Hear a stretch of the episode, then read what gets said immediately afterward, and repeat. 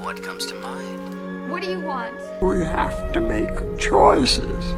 You have to choose. Which one is the right one? What do you want? It's not that simple. What It's... do you want? Make your choice. Bienvenue sur Le Choix de Marie, le podcast ciné qui vous donne tout simplement des idées de films à regarder. Sans spoiler ni prétention, je partage chaque semaine avec vous les films que j'ai vus pour faciliter votre dilemme du On regarde quoi?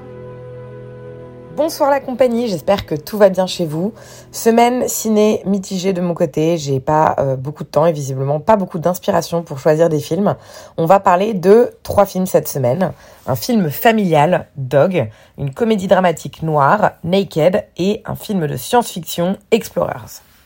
C'est vraiment la cata niveau sortie ciné depuis euh, un gros mois et ça me manque d'être en salle donc je me retrouve à aller voir des films juste pour être au ciné. J'ai été voir Dog lundi, euh, film américain qui vient de sortir réalisé par Channing Tatum et Reed Caroline.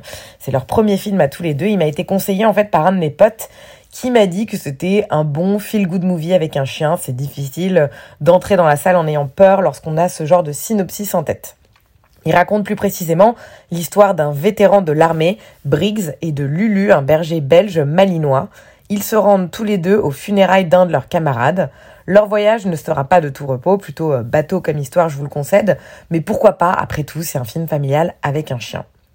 Je regrette amèrement ce choix, à tel point que j'ai hésité à en parler dans ce podcast. Je n'arrive pas à croire que j'ai débuté la semaine avec ça et euh, donc que l'affiche de ce film sera en premier sur le post Instagram de la semaine.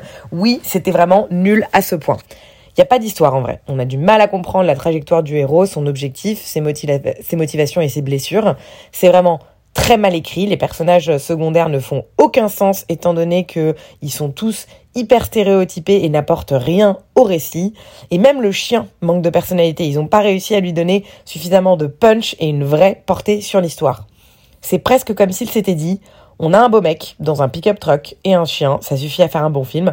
En fait, non les mecs, c'est du vent ce film. J'arrive pas à comprendre comment est-ce qu'ils ont réussi à réunir 15 millions de dollars pour ce film, c'est aberrant. Le sujet est tellement facile et léger que ça aurait dû passer crème, même si je m'attendais pas à un chef-d'œuvre inoubliable, mais là je me suis même carrément fait chier. Channing Tatum se dirige lui-même étant donné qu'il a le lead role. RAS, vraiment, euh, il est pas bon, il est pas mauvais, mais très clairement euh, cliché comme personnage, mais ça c'est sûrement euh, plus dû à l'écriture médiocre qu'à son jeu d'acteur. euh, voilà. Je connais personne euh, du reste du casque, mais j'ai même déjà oublié leur visage, donc c'est franchement euh, pas mémorable et très utile. Voilà, j'ai pas grand chose de plus à ajouter. Je sais que c'était court comme critique, mais ce film ne mérite pas vraiment beaucoup plus de bruit ou de temps, euh, autant chez vous que chez moi. Je vous le déconseille euh, très franchement. Il n'y a aucun intérêt. Et par ailleurs, il n'y a aucune date de sortie en France annoncée, donc peut-être que vous allez y échapper. C'était Dog, le directorial début de Channing Tatum. Deuxième film de la semaine, un ovni, Naked, une comédie dramatique noire britannique écrite et réalisée par Mike Lee, sortie en 93. C'est un réal dont je ne connaissais pas le nom, mais à qui on doit plusieurs films indés britanniques qui ont pas mal fait parler d'eux, pardon. Vera Drake, Mr. Turner ou encore Secret et mensonge qui a reçu la Palme d'Or à Cannes en 96. Naked raconte l'histoire de Johnny Fletcher, un mec paumé qui vole une voiture et fuit Manchester pour Dalston, une zone décharnée sans prétention de l'Est londonien. Il cherche refuge chez son ancienne petite amie Louise, qui partage une maison avec deux colocataires. Sophie, une jeune fêtarde, et Sandra, locataire principale, qui est une infirmière partie en vacances. Le film se passe sur quelques jours et présente les rencontres et interactions de Johnny avec toute une galerie de personnages. Tout l'intérêt du film réside dans leur conversation. Johnny est un cynique au sens philosophique du terme, à la fois bavard s'écoutant parler et destructeur d'illusions vitales pour tous ceux qui croisent son chemin. Un déambulateur sans but ni attache qui vient semer le chaos partout où il passe. La ribambelle de personnalités qu'il va croiser présente différentes teintes de solitude, mais ils ont tous en effet cette particularité d'être paumés dans leur vie. Naked dépeint une société rongée par la pauvreté et la brutalité, où les échanges humains ne peuvent se concevoir autrement que par les rapports de force et où la violence est omniprésente. C'est un film avec des scènes dures et des personnages euh, parfois sans pitié, mais elles sont agencées autour de marginaux solitaires à la fragilité affective tellement évidente que ça en fait une œuvre finalement pleine d'humanité. Tout le spectre humain y est en fait représenté, c'est assez impressionnant et on prend beaucoup de plaisir à voir interagir tout ce beau monde. La mise en scène est également remarquable avec de superbes plans séquences parfaitement agencés et qui présentent une prise de risque audacieuse. Je pense aussi à la musique et notamment au thème du film qu'on retrouve euh, tout au long dès que Johnny vagabonde en fait euh, dans la rue vers une nouvelle contrée et que je ne suis vraiment pas prête d'oublier. Tout le cast est magistral dans Naked, mais forcément, difficile de ne pas encenser David Tewis. C'est lui qui incarnait le, personnage du prisonnier d'Azkaban dans Harry Potter, soit dit en passant.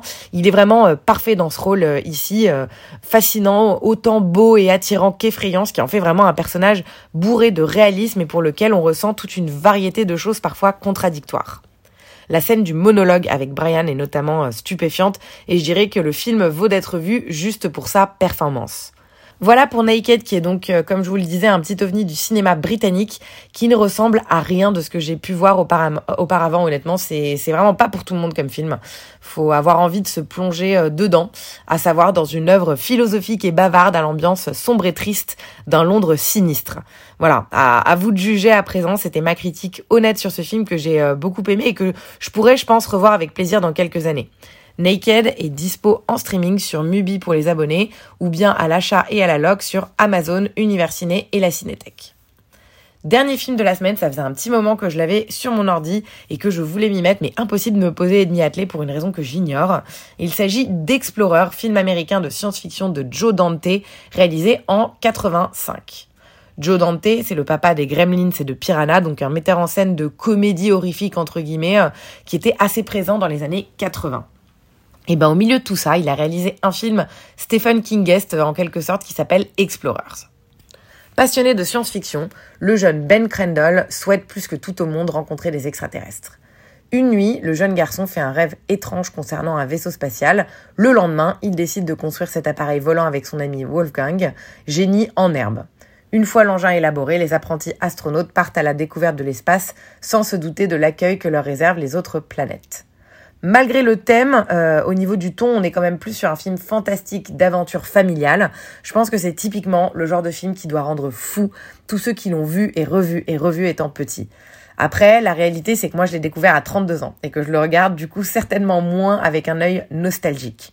Le début est hyper prenant et je suis totalement rentrée dans cette ambiance petite ville des US, cours de récré opposant cahier des geeks, labo expérimental dans le garage, etc. C'est vraiment une extraordinaire référence pour les films d'enfants et les épopées d'aventure des années 80.